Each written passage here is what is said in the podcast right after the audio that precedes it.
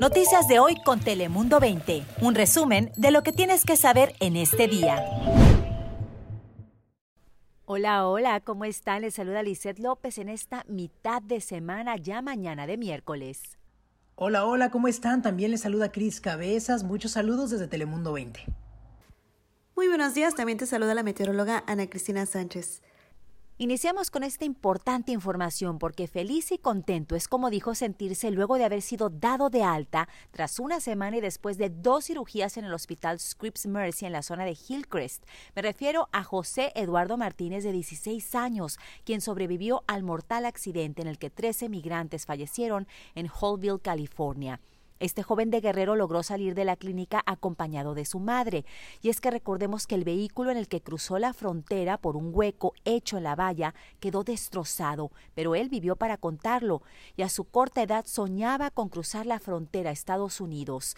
Él es una de las 25 personas que viajaba en una camioneta que fue impactada por un camión en el Valle Imperial la semana pasada, información que le dimos en nuestros noticieros en Telemundo 20. Y este migrante, que le recuerdo es de Guerrero, pues pensaba llegar a ayuda para mandar dinero a su madre y que ella dejara de trabajar. Creo yo que el sueño de muchos, ¿verdad? Que queremos que nuestras madres estén bien. Bueno, por su parte, su mamá, quien lo acompaña en estos momentos para seguirse recuperando, pues dice estar agradecida a pesar de este susto, está contenta de que su hijo esté bien y que estén juntos. Ahora vamos a cruzar a la frontera, pero al lado mexicano, donde los más de 250 migrantes que habitan las inmediaciones de la garita peatonal Pet West ya se preparan con lonas y grandes extensiones de plástico y es que buscan cubrir sus tiendas de campaña durante la tormenta que se espera para los siguientes días. Familias enteras dijeron que a pesar del frío y las malas condiciones que se avecinan, no se moverán del sitio, y es que dicen que su sueño por cruzar Estados Unidos es más grande. Por su parte, el gobierno federal en Baja California dijo que estarían invitando a los migrantes a retirarse de esa zona donde les pedirán que regresen a casa o a los albergues disponibles para ellos en la ciudad de Tijuana. Aseguran que de momento perciben una situación delicada por las condiciones del tiempo donde evalúan buscar a la Procuraduría de Defensa del Menor para evitar exponer a los menores a riesgos en el sitio. Ahora pasamos contigo, Ana Cristina, para conocer las condiciones del tiempo. ¿Qué tal, Lisette? Hoy iniciamos el día con lluvia, fuertes vientos al este de la región, ráfagas que sobrepasan las 40 millas por hora en las montañas, en los desiertos, lluvia y tormentas eléctricas a lo largo del día con el potencial de granizo y altos acumulados de lluvia, incluso alcanzando hasta 2 pulgadas al interior de la región y en la zona costera alrededor de una pulgada.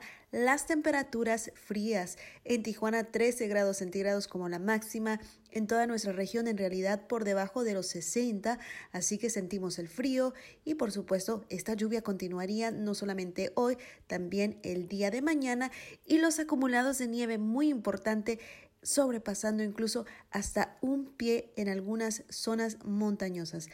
Ahora paso contigo, Cris Cabezas, ¿qué nos tienes?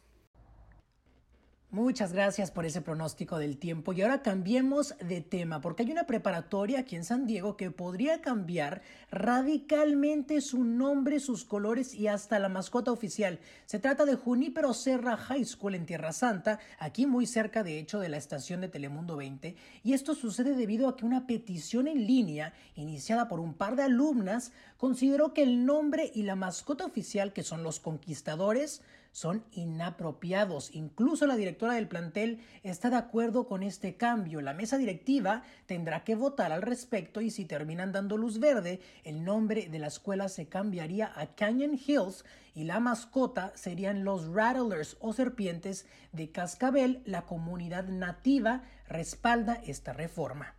Pero ahora vámonos más al este del condado, a la ciudad de La Mesa, porque aquí fue donde una mujer entabló una demanda tanto contra el gobierno de la ciudad, el condado y contra agentes del orden. Michelle Horton participaba en una de las protestas por justicia racial el pasado mes de mayo y se encontraba parada en la esquina de una calle desarmada, según su información. Cuando pasó un grupo de agentes, supuestamente le disparó en el pecho con una bala de goma hiriéndola gravemente. Otras tres demandas están activas por personas que alegan que también fueron heridos por agentes del orden, que si bien recordamos, pues es un tema muy controversial porque las personas estaban eh, exigiendo justicia racial, pero también había actos vandálicos y violencia y bueno, es realmente muy muy lamentable. Esperemos que haya justicia para esta mujer y también para todos los involucrados. Yo soy Cris Cabezas, pero Lisette, regresamos contigo. ¿Qué más nos tienes?